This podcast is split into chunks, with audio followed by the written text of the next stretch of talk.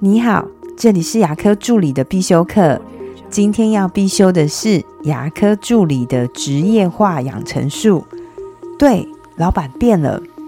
最近有位助理，他私讯我，他说他从一毕业就到这间诊所工作，已经工作八年了。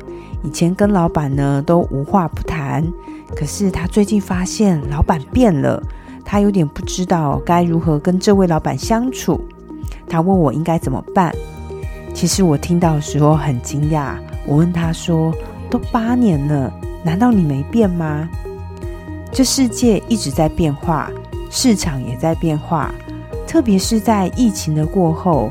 我相信大家都能感觉到，我们的生活中带来了很多的变化。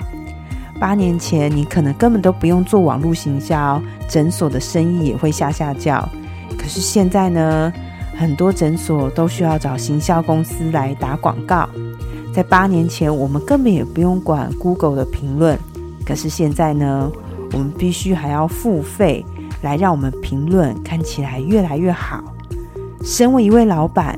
要时时掌握市场的脉动来做调整。如果一位老板八年都过去了，但是他从未改变，你不会替他担心吗？如果你真的认为你的老板变了，我建议你可以主动跟老板去沟通，了解对方的想法。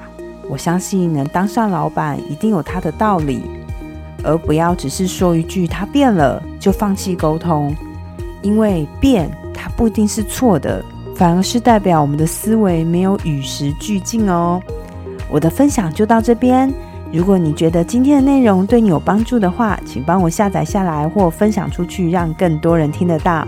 如果你对牙科管理、自费咨询跟助理培训有任何问题，欢迎留言给我，或者是在龙宇牙体技术所的粉丝专业可以找到我。下次再见了，拜拜。